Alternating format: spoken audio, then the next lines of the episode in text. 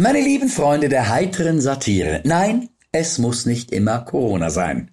Zuprosten geht auch mit einem Aargauer Feldschlössli, einem Bündner Kalanderbräu oder einem Appenzeller Quellfrösch. Richtig. Und wer ein, zwei Bierchen zu viel übern Durst trinkt, muss für wahr damit rechnen, dass er danach sturzbetrunken, rotzbesoffen, sternhagelblau oder ebenso richtig schön hackedicht ist. Und dann dreht sich nicht nur der Kopf, das Bett und der Magen, nein, der eine oder andere lässt danach bestimmt auch die Getränkeliste und das letzte Abendessen noch einmal auf dem Klo durch den Kopf beziehungsweise in die Schüssel gehen. Aber so ist das nun mal im Leben. Oder eben nicht. Hacke dicht, Zeit für mich. Naja, wie auch immer. Die Aktion Hashtag alles dicht machen hatte zum Beispiel für die Macher und die Schauspieler zur Konsequenz, dass sie sich nach ihrer Kampagne aufgrund des Dünnpfiffs, also des äh, Shitstorms, sofort genötigt fühlten, sich bei ihren Fans und den Medien zu erklären, be beziehungsweise noch schlimmer, zu entschuldigen. Und dabei hatten sie sich doch nur mit kurzen, bösen, bissigen, hämischen, lustigen, frechen, sarkastischen und manchmal auch etwas albernen Filmchen erdreistet, die Corona-Politik der Bundesregierung auf die Schippe zu nehmen. Und ich dachte zuerst, es gehe bei diesem Hashtag um die Legalisierung von Drogen. Aber eben, das ist so eine Sache mit der Satire und der Ironie. Man muss sie verstehen. Und nicht jeder hat den äh, Coup von Hashtag alles dicht machen verstanden.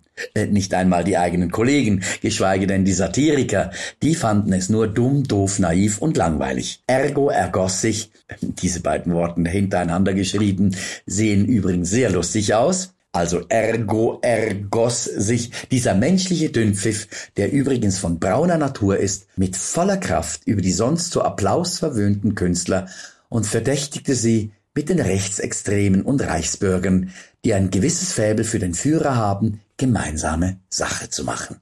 Etwas, das zurzeit allen hinterfragenden und kritischen Geistern vorgeworfen wird. So unter uns. Ich hoffe, ich erschrecke Sie nicht allzu sehr, aber ich persönlich mache fast nichts mehr ohne meinen geliebten Führer. Ich meine, wie sollte ich mich denn auch ohne den Führer in einer Stadt zurechtfinden?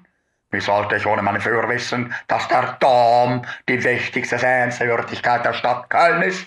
Äh, Entschuldigung, ich meine natürlich den Reiseführer.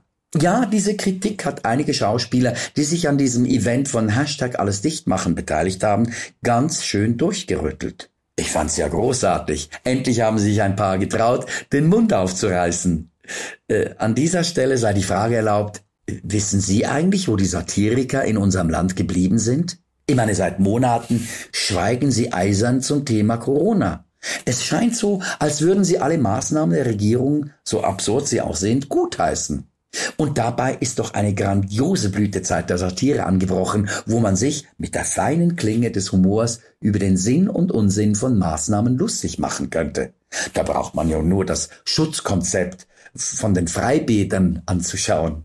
Ich garantiere Ihnen ein herzliches Lachen und Kopfschütteln betreffend der absurden Maßnahmen. So wird der Besucher bzw. der Schwimmer aufgefordert, nur noch in eine Richtung zu schwimmen, keine anderen Mitschwimmer zu kreuzen und somit das Infektionsgeschehen tief zu halten. Oder noch besser, lassen Sie uns über die Ironie der Ausgangssperre reden. Da sitzt das Ehepaar Schulze den ganzen Tag in ihrer Dreizimmerwohnung und abends äh, nach 22 Uhr, wenn es sie auf einen Spaziergang gelüstet, müssen sie 50 Meter Abstand zueinander halten, weil man zu dieser Zeit nur noch alleine vor die Tür darf. Und die Krise bietet doch noch viel mehr Stoff.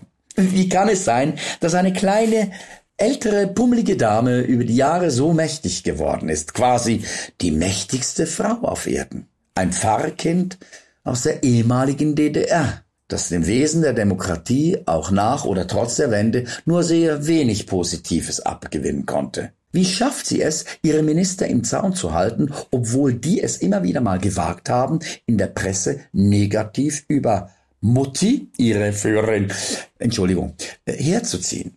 Liegt es an der magischen Raute, die sie mit ihren Fingern formt? Hat Mutti sie alle in der Tasche? Gut, wer 16 Jahre Kanzlerin ist und als ehemalige DDR-Tante mit dem Geheimdienst ins Bett steigt, weiß alles über ihre Jungs, den Ministerpräsidenten der jeweiligen Länder. Und seit Bill Clinton wissen wir ja nur zu gut, dass im Oval Office die Zigarre nicht nur geraucht, sondern eben auch in die, äh, wie auch immer. Auf dem Sterbebett soll Erich Honecker Merkel wohl folgenden Satz mit auf ihren politischen Weg gegeben haben. Mach sie fertig, Angie. Und darauf haben die Rolling Stones den Song Angie komponiert. Und in dem heißt es, Where will it lead us from here? Übersetzt, wo wird uns das alles noch hinführen? Ja, wo sind sie denn, die Satiriker und Kabarettisten, die sich mit feiner Klinge klug zu dem Irrsinn äußern? Okay, es gibt sie, die zwei, drei Nasen in der Schweiz, Deutschland und Österreich. Aber auch die, ähnlich wie die leicht besoffenen, hackedichten Kollegen der Schauspielkunst, hat man mit großen medialem Erfolg, mit fäkalen Beschimpfungen übergossen und versucht, sie mundtot zu machen. Und alles mit dem stillen Segen der Parade- und Schönwettersatiriker. Schade, dass die von uns allen so hochgelobten und geschätzten sozialkritisch engagierten Spaßmacher sich nie zu Wort gemeldet haben. Denn wenn Satiriker schweigen, muss man davon ausgehen, dass die Politik anscheinend alles richtig macht. Ja, und das fühlt sich in diesen speziellen Zeiten zum ersten Mal so an, oder nicht? Die Epoche ist wohl definitiv vorbei, wo Satire Personen, Begebenheiten und Ereignisse anprangern. Achtung, jetzt folgt Ironie. Es gibt freilich keinen Grund mehr, unsere braven Bundesrätinnen außen drüber und drunter mit Schimpf und Schande zu überziehen. Sie machen alles richtig, ganz im Sinne des Volkes. Auch wenn man von Viola kaum etwas hört, steht sie doch ständig am Herd, löscht ihren Risotto mit Cassis und äh, danach mit Parmelin-Käse. Und Karin Suter hat sich offenbar im Keller verschanzt, während Simonetta den Maurer und die CO2-Initiative blockt. Und der Bundesminister, der, der quatscht per se immer noch Stuss und ist selten allein zu Hause. Aber vielleicht täusche ich mich auch was Dilemma, ich meine die Satiriker anbelangt. Wenn sie mit ihrem Schweigen richtig liegen, dann ist die Welt tatsächlich nicht mehr aus den Fugen. Endlich ist niemand mehr verwirrt, verstört, konsterniert, bestürzt, verblüfft, fassungslos, aufgelöst, blass, bass, erstaunt, befremdet oder entgeistert. Alles ist gut und schön. Und weil nun alles in den richtigen Bahnen läuft, sehen wir dieser Rhetorik zu Deutsch Redekunst auch überdrüssig und diese Disziplin gehört augenscheinlich der Vergangenheit an.